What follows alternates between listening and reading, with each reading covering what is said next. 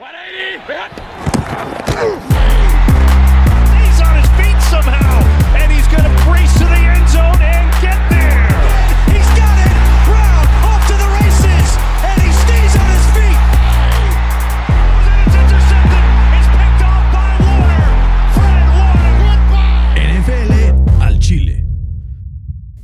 ¿Qué tal amigos? Bienvenidos a NFL al Chile, episodio número 42 y les tenemos un programa espectacular.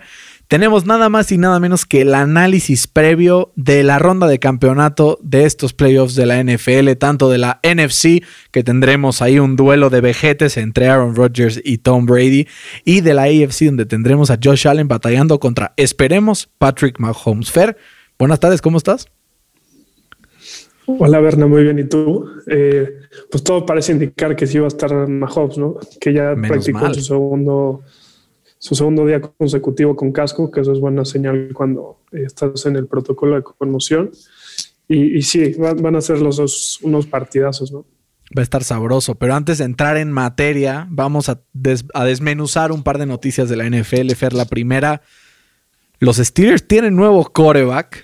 Y ese coreback es nada más y nada menos que el superhéroe del Washington Football Team, cortado por indisciplina del equipo, Dwayne Haskins. O sea, ¿qué, te hace pensar como fan de los Steelers esta firma de Dwayne Haskins el día de hoy? A ver, este Haskins tiene eh, la, la 34 peor calificación dada por Pro Football Focus a la posición, Y son 35. O sea, el güey valió no, no, sé qué hacen. sí. Y, como la veo, hay de dos. Una, eh, Big Ben regresa y, lo mentorea como, como Drew Brees con James Winston un año eh, para que sea el futuro quarterback de los Steelers. Espero que no. Y, nos va mal en la temporada.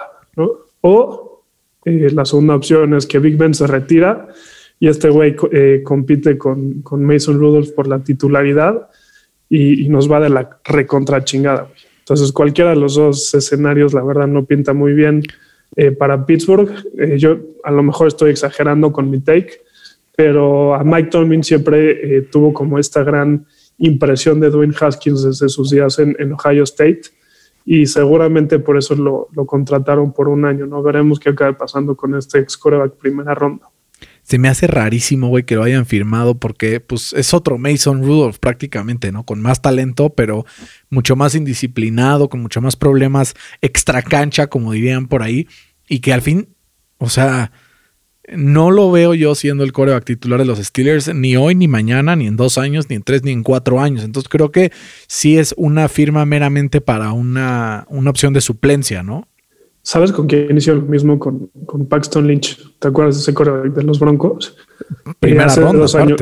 Bostazo. Igual, Bostazo. Y hicieron lo mismo. Hace dos años lo firmaron y, pues nada más no figuró. Eso hicieron los Colts con Chad Kelly. También te acuerdas de ese que también fue un bot. Estuvo, fue el tercer coreback detrás de Andrew Locke y Jacoby Brissett un par de años, hasta que ahora que agarraron a Eason, ya lo cortaron al final.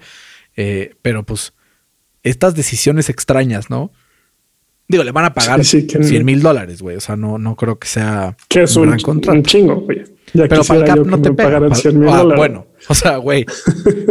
lo que gano en qué, cuántos años, empieza a sumar un 2, 3, 4, 5. O sea, así pasa. Pero mira, al final creo que pasará lo que tenga que pasar y los Steelers van a seguir siendo ese equipo que nunca queda abajo de eh, punto 500 porque pues son un equipo ganador y Mike Tomlin, a pesar de tener sus cosas, tiene un roster espectacular a su disposición, ¿no? Habemos, head coach en Filadelfia. Humo blanco, o mejor dicho, humo verde. Salieron por ahí eh, en Filadelfia y es nada más y nada menos el elegido. Nick Siriani, offensive coordinator de los Colts, estuvo tres años como coordinador ofensivo ahí en Indianapolis, debajo del mandato de Frank Reich. Como que algo tiene Filadelfia, está obsesionado con Frank Reich. Y entonces se quiere llevar a Siriani para ver si se lleva todas sus ideas. Apenas 39 años, Fer. Esta es una, una pregunta que yo tengo desde hace rato. Eric Bienemy, otra vez, nada más no. Puede ser que sea porque sigue en la contienda. Pero Fer, prefieren agarrar a alguien que no tiene experiencia que a alguien que es negro. Fuera de broma, pero es que es la verdad, así, así de blunt lo quiero decir porque es una realidad este tema racial en los Estados Unidos. a menos de que Eric viene mi neta sea malísimo entrevistando, pero ya en este punto de la vida empiezo a dudar, ¿no? Sí, eh, yo creo que si no es con los Texans, este año va a estar complicado que acaben un nuevo equipo. Yo espero que nadie lo contrate para que en uno o posiblemente dos años que Mike Tomlin se retire nos, nos caiga, ¿no? Eh, pero sí, creo que, eh, como dices, creo que los Eagles están muy arrepentidos de haber dejado ir a, Frank Reich, ¿no? Y como que quieren traer ahí a sus, a sus pupilos. Y sí, este es un, un hype para, para, tratar de revivir la carrera de Carson Wentz. Eh, este quarterback tuvo eh, sus mejores años cuando estaba justamente bajo el coach de, de Frank Reich y ahora los Eagles tratarán de replicar ese éxito eh, trayendo a un, pupilo suyo que es eh, Nick Sirianni, ¿no? Y Nick Sirianni que estuvo también con él no solo en Indianápolis, sino también en San Diego, coachando a Philip Rivers. Cinco años estuvo con Reich en San Diego y la verdad se habla muy bien de él en círculos de la liga. Es un eh, coordinador ofensivo muy creativo, pero sobre todo es un ser humano extraordinario. Tuve sus conferencias de prensa y de verdad es como, hola, ¿cómo están? Buenos días, hacen una pregunta y, por ejemplo, no sé, Zach Kiefer de The Athletic Nick, no sé qué, y el otro, ah, ¿qué onda, Zach? ¿Cómo has estado? Eh, y es como muy, eh, pues, amable, educado, como que esto creo que también hace falta en una cultura en Filadelfia, que lo primero que urge es arreglar el locker room, ¿no? Sí, sí, son unos perros rabiosos ahí, ¿no? Ellos mismos se, declaraban así después de ganar el Super Bowl. Y, y, pues sí, hay que tener cuidado con lo que uno desea, ¿no? Porque se hace realidad y y ahora estuve leyendo, Fer, ¿sabes quién es el principal candidato a llegar como coordinador ofensivo de los Colts? ¿Quién? Doug Peterson. O sea, ¿cómo, ¿cómo da vueltas la vida? ¿Sabes a qué me recuerda esto? A los que les gusta el fútbol, que nos están escuchando, el, fútbol mexicano sobre todo, se van a sentir identificados. ¿Te acuerdas cuando Santiago Baños era, auxiliar, técnico del Piojo Herrera y acabó siendo su jefe presidente de, la América, así igualito? Eh, Frank Reich siendo coordinador ofensivo de Doug Peterson y ahora probablemente puede llegar Peterson a los Colts como coordinador ofensivo. Oye, y otro también eh, que, que, llegó a Pittsburgh ahí a hacer una entrevista para el, igual para el puesto de coordinador ofensivo, nada más ni nada menos que, ¿te acuerdas el, el de Cleveland? El, el famosísimo Hugh, Jackson. no, ¿verdad? Que acabó no 16, güey. No creo que quede, ¿no? No, yo tampoco creo. O sea, si ese güey consigue una chamba primero que él viene, pues ya, ¿no? Me retiro. sí, claro. Oye, pero el, Doc Peterson, esta es la, opción principal, sobre todo externa. Pero otro de los candidatos a coordinadores ofensivos dentro de los círculos de la liga es Marcus Brady, que es el coordinador de corebacks dentro de la institución de los Colts. Es probable que también le vaya a dar un ascenso dentro de la misma institución y que suba directamente a ser coordinador ofensivo. Es importante aclarar, Marcus Brady es eh, pues de raza negra. Esto sería un beneficio para los Colts escondido con la nueva regla, porque si se lo llevan como head coach a cualquier otro lugar, le dan este, le dan premio a los Colts de draft picks, como va a pasar con San Francisco y Robert Sale, ¿no? Que es una regla que para mí está forzando un poco la contratación. Creo que deberían de contratarlo solo por su talento, pero, pero pues ya no, no es que haga daño esos picks adicionales, ¿no? Claro. No te voy a decir que no.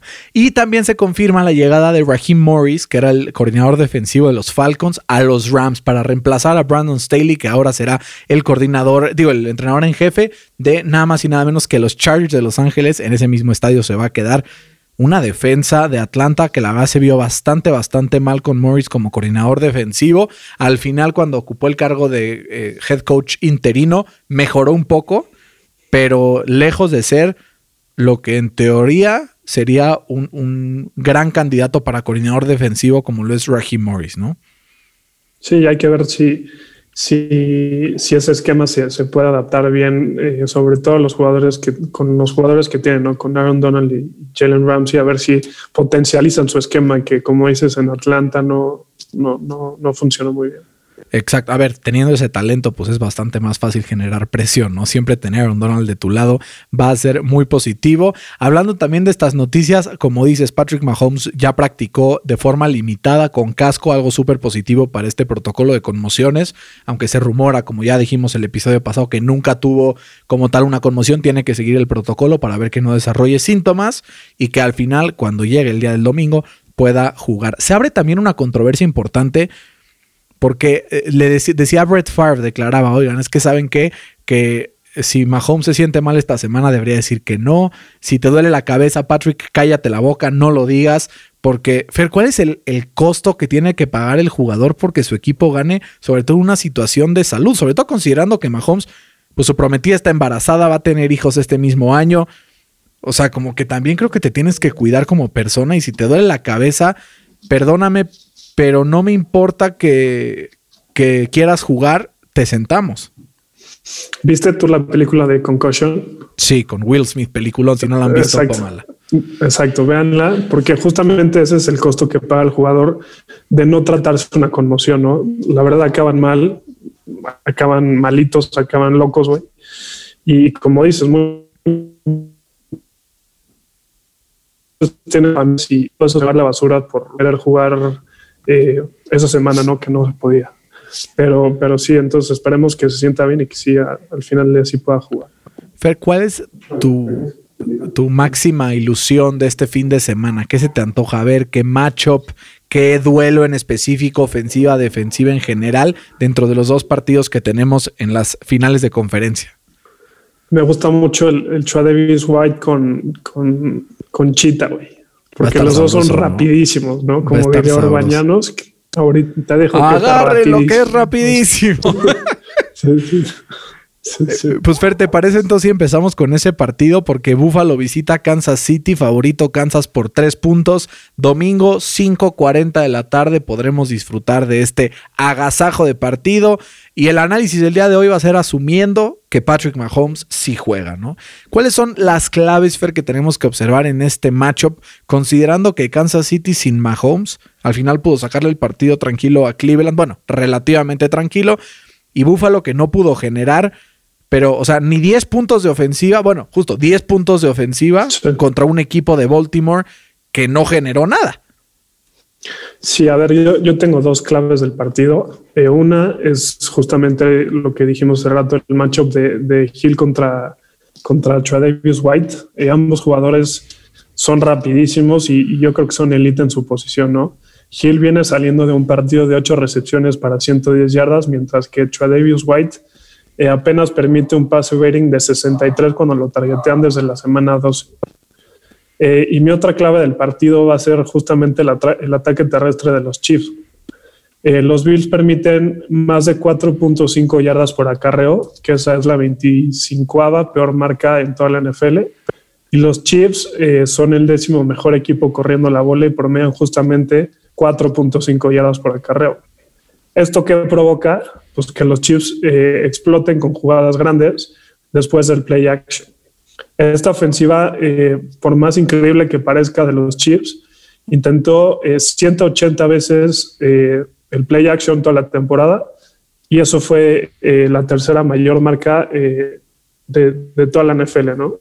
Y mientras tanto, la defensa de los Bills permite un pase rating de 102 cuando hay un play action.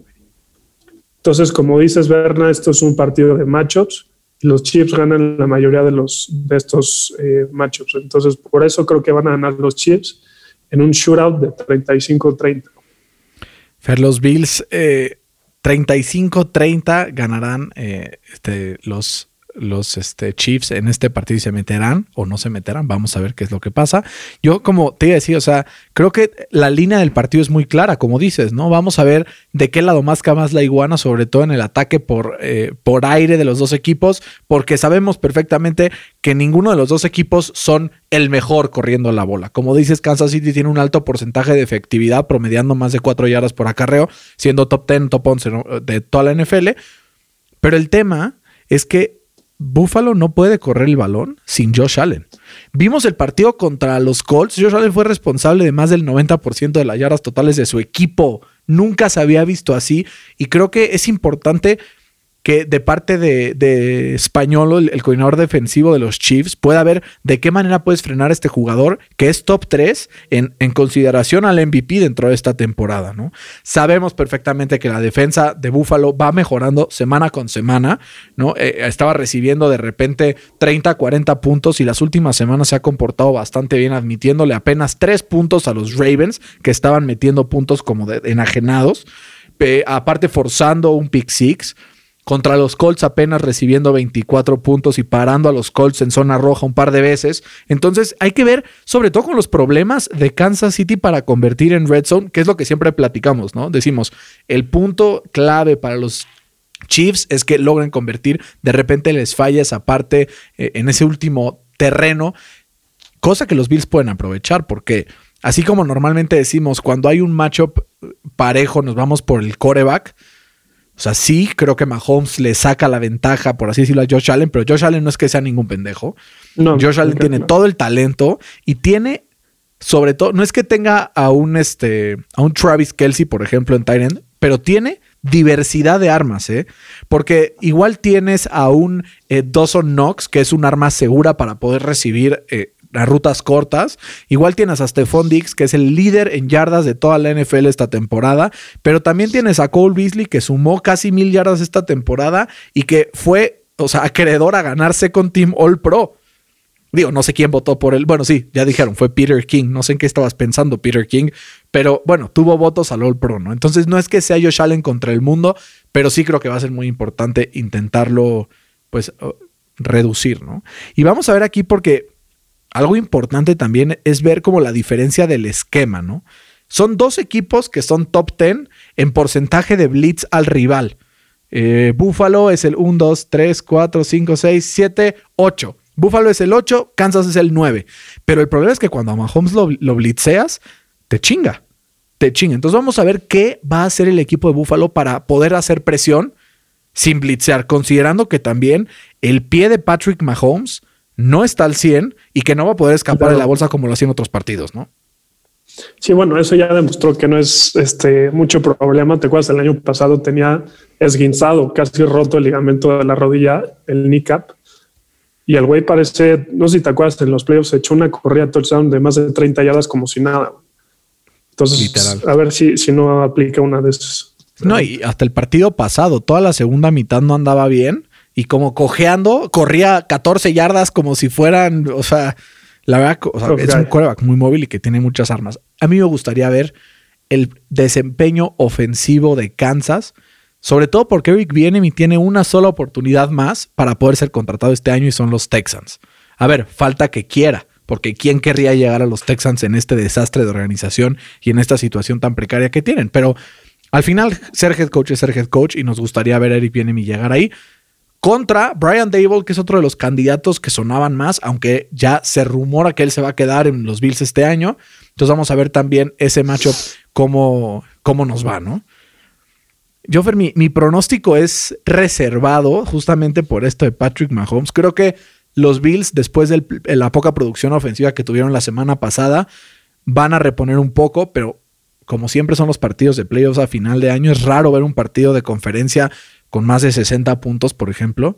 A ver, me encantaría, pero yo lo veo un poco más abajo. Me gustaría eh, decirte que va a ganar el equipo de Kansas City, también los tengo en el Super Bowl. A pesar de que los Bills mis gallos, hace dos o tres semanas no los he visto alcanzar el potencial que vi en la semana 17 contra los Dolphins, en la semana, o sea, como que no, ya no estoy viendo eso que veía.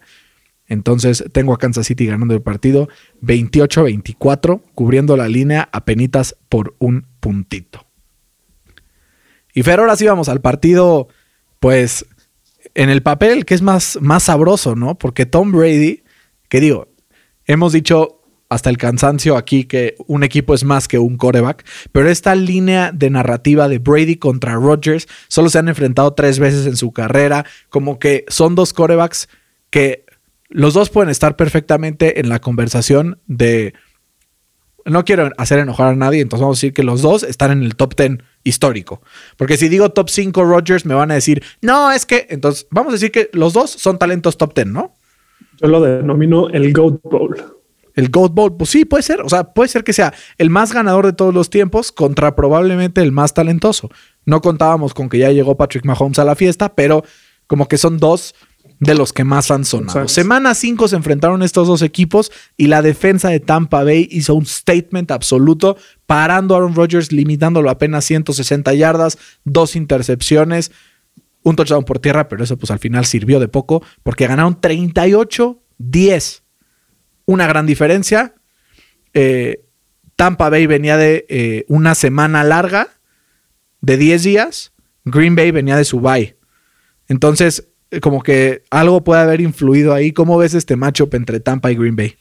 El duelo de las bahías, Fer. Sí, literal. Oye, este, por más increíble que parezca, es el primer partido de Aaron Rodgers eh, en un championship game eh, en Lambo, güey, ¿no? Sí. En toda su carrera, güey. Es una locura. Eh, y bueno, ya para empezar un poco el, el análisis, Aaron Rodgers ha sido uno de los mejores corebacks en contra del Blitz esta temporada, güey. PFF lo tiene rankeado como el tercer mejor coreback y tiene el quinto mejor rating cuando se ve presionado. sin embargo, justamente como dices en la semana 5, cuando se vieron, eh, Aaron Rodgers, la verdad, no tenía ni idea por dónde le estaban blitzeando. Lo, habían, lo blitzearon 21 veces eh, en toda la temporada y, yo creo que eso le provocó cualquier cantidad de problemas. Apenas tuvo un pase rating de 7.4, promedió apenas 1.9 yardas por jugada, con tres sacks eh, y dos intercepciones, de las cuales una fue pick six y la otra casi.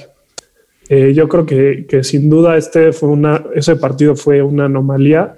Y justamente desde la semana 6, eh, Rogers tiene el segundo mejor pase rating de la liga cuando está, está en contra de la presión y tiene el mejor ratio, ratio touchdown interception de toda la liga, que es 15 a 1. Y para acabarla de amolar un poco más, los Bucks desde la semana 9 apenas tienen una intercepción contra 13 touchdowns permitidos cuando, cuando blitzean.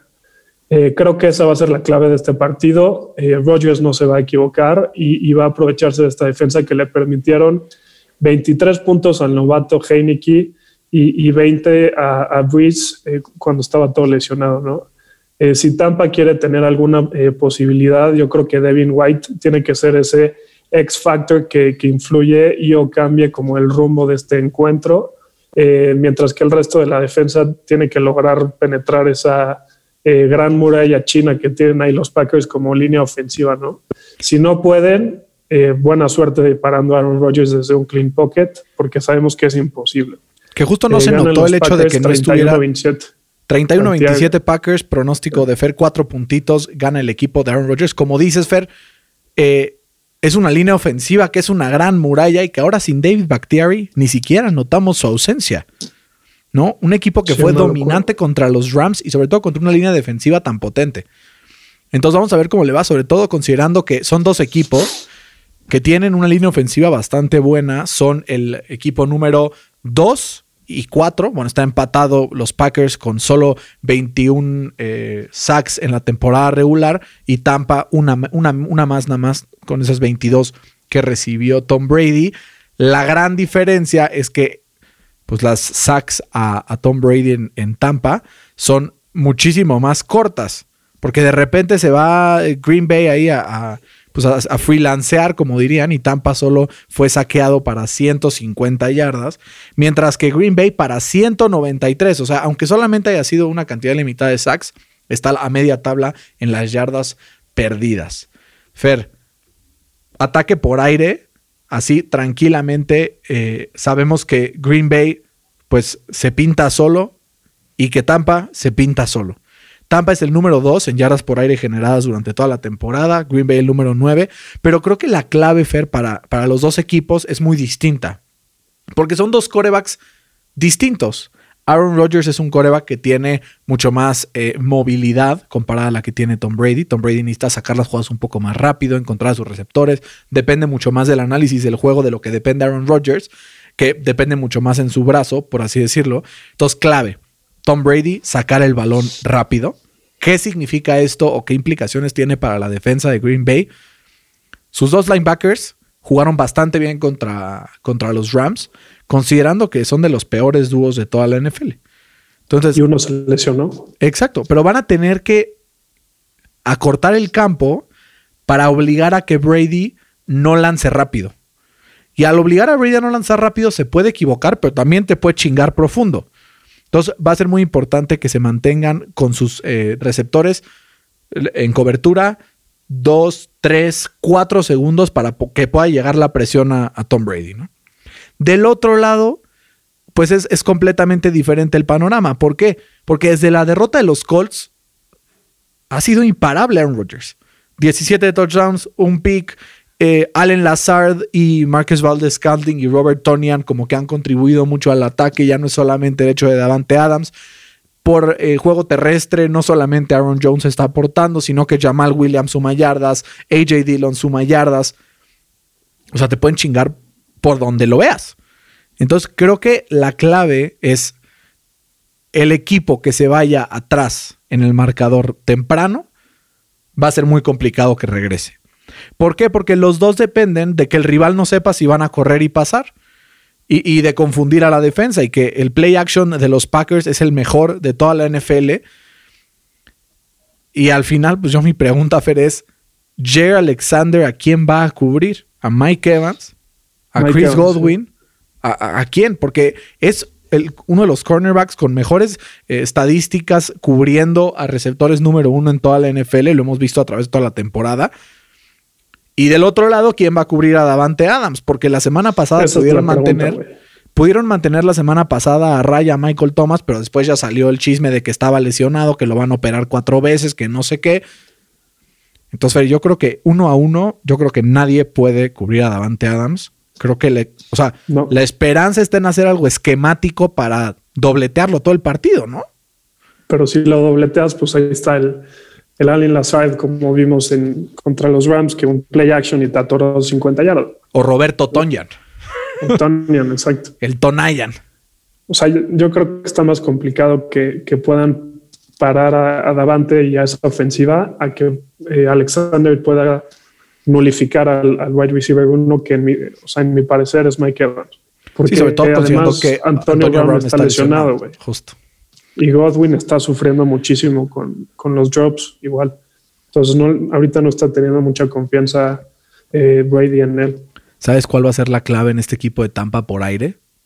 Nada más y nada menos que Scotty Miller y el novato Tyler Johnson, que convirtió dos terceras oportunidades clave en el partido pasado y que puede ahí ser una sorpresa importante eh, dentro del juego. Otra clave más que no mencionamos, Tampa Bay es el peor equipo en equipos especiales recibiendo patadas de kickoff y de punt. O sea, de no ser porque los referees le echaron la mano un poquillo ahí con un penalty el partido pasado. Contra los Saints. O sea, les hubieran regresado también otro touchdown. Y entonces vamos a ver, porque Aaron Rodgers con campo corto, ahí te encargo.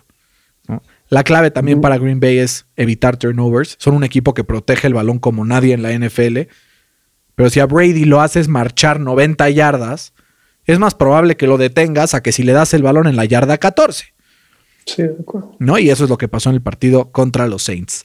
Mi pronóstico, Fer, es que el equipo de Green Bay se va a chingar eh, con todas las de la ley a Tom Brady y los Bucks y que van a ganar, eh, te diría que 40-10 para entretenerme, pero la verdad es que no. La verdad es que Tampa Bay tiene un equipo súper, súper completo, tiene un gran head coach y por eso tengo al equipo de Green Bay ganando 29-23. Seis puntitos.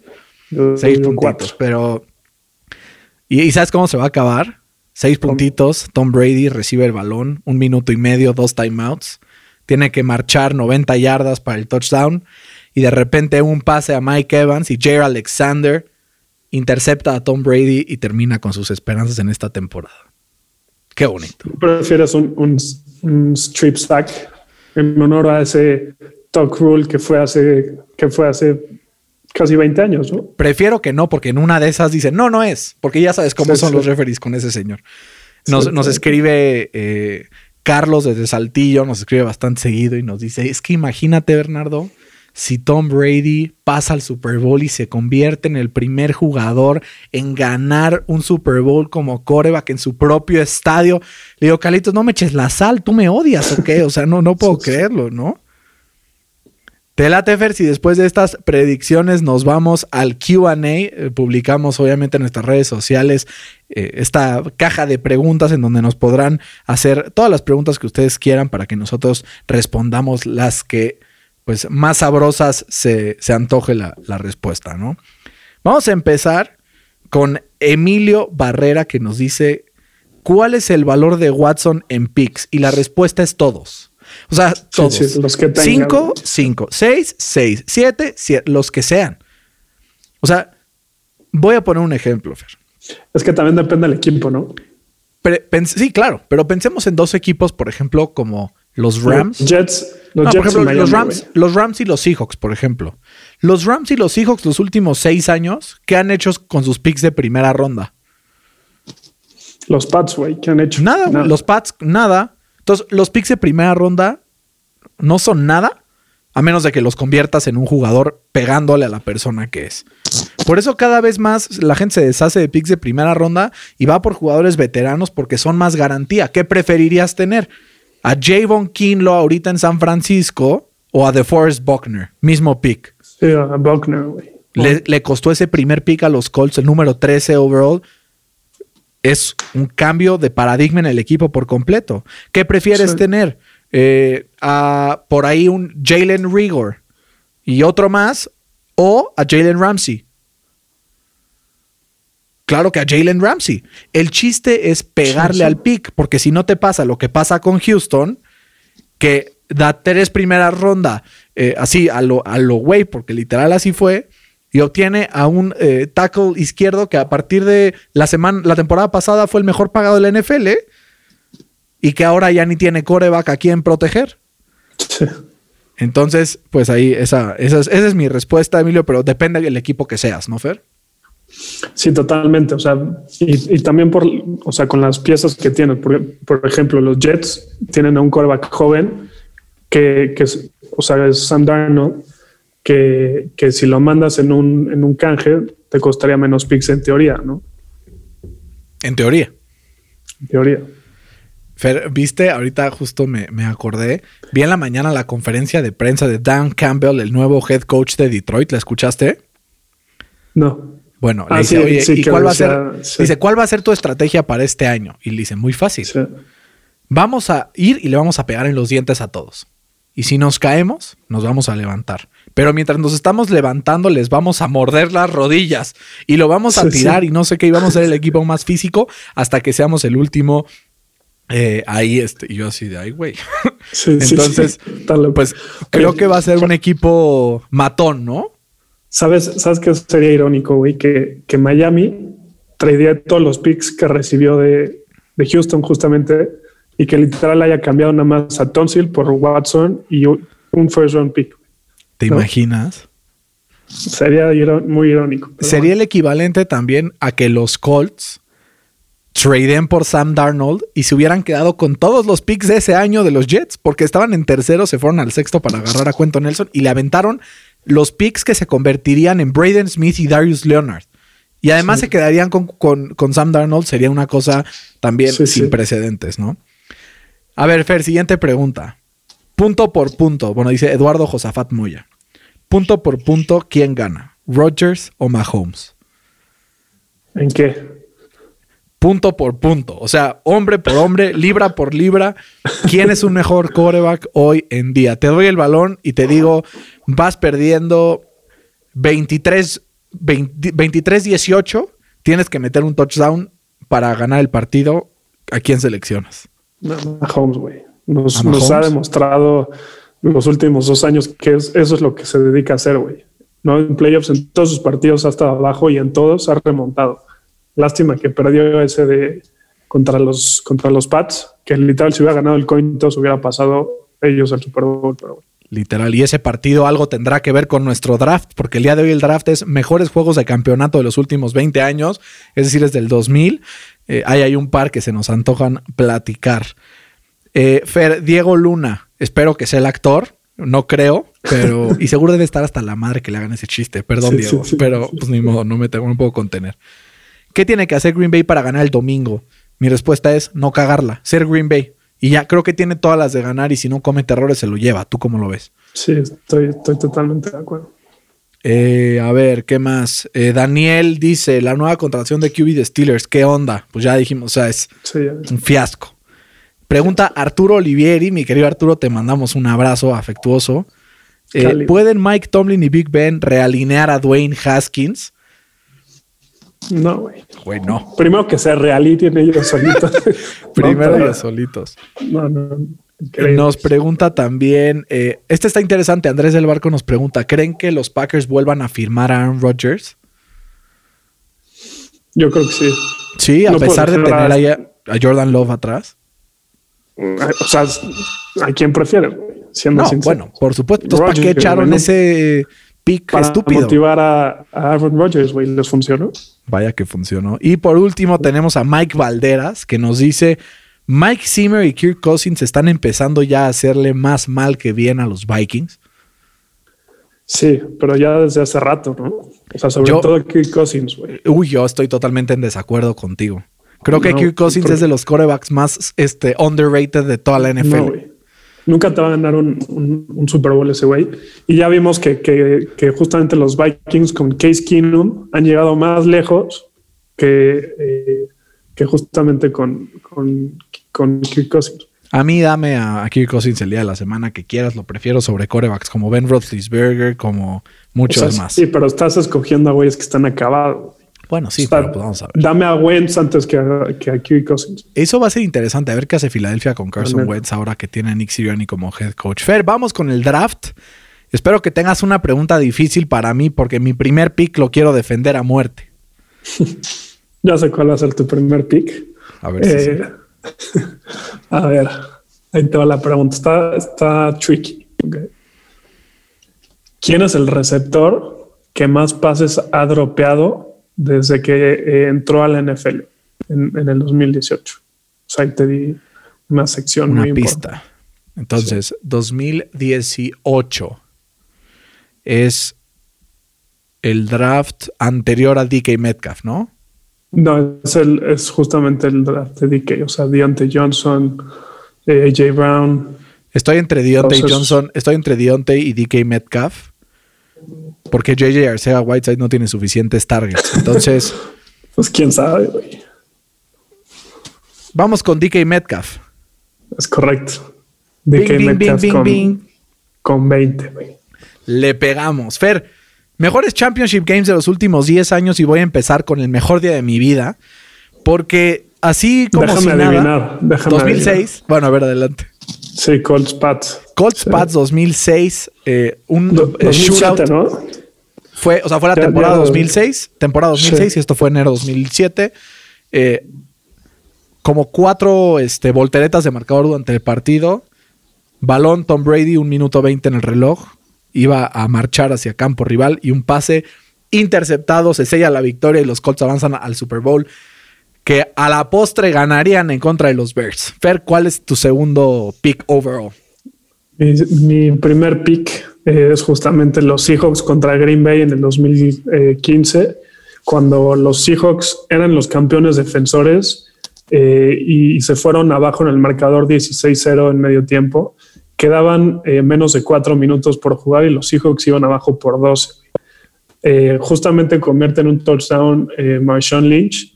Y no sé si te acuerdas que recuperaron un onside kick justamente los Seahawks y, igual metieron otro touchdown, convirtieron los dos puntos, se fueron a arriba por tres y luego Green Bay regresó al campo de, de los Seahawks metieron los tres puntos, se fueron a overtime, pero una intercepción de Aaron Rodgers eh, marcó la diferencia ahí para que los Seahawks volvieran a pasar el Super Bowl.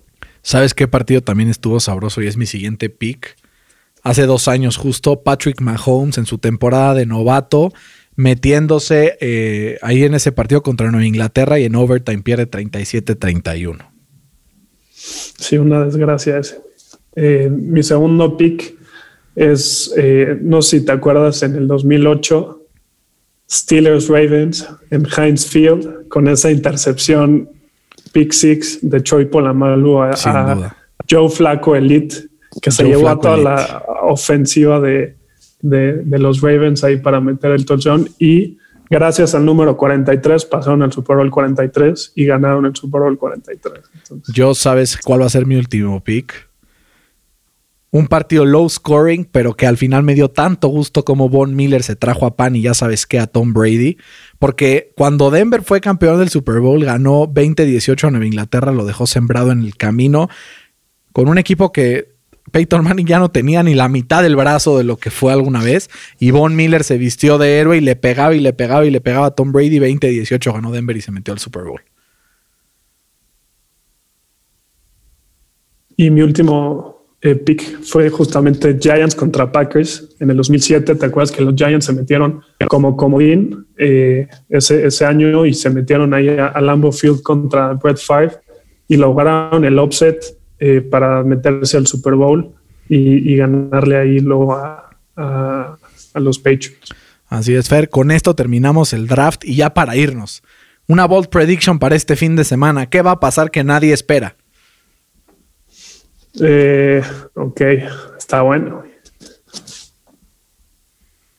Que nadie espera. Puede ser que Scotty Miller tenga más eh, yardas eh, que Antonio Brown y Mike Evans juntos. Muy bien. Yo es que Aaron Jones va a tener más touchdowns que Aaron Rodgers. Touchdowns totales. Okay. Y así ganará el equipo de Green Bay y se meterá al Super Bowl. Green Bay Kansas sería una delicia ver a Mahomes contra Rodgers en el Super Bowl, ¿no? Sí, estaría histórico. Pues Fer, disfruta mucho este fin de semana de fútbol americano. Nos quedan solamente tres partidos de temporada. Qué dolor, qué dolor, pero los estaremos analizando aquí en NFL al Chile la próxima semana. Así es que nos escuchamos la semana que viene. Eh, te mando un abrazo, Fer, cuídate mucho. Igualmente, Berna, un abrazo. Y le mandamos un abrazo a todos en casa. Esto fue NFL al Chile. Coman frutas y verduras. Hasta la próxima.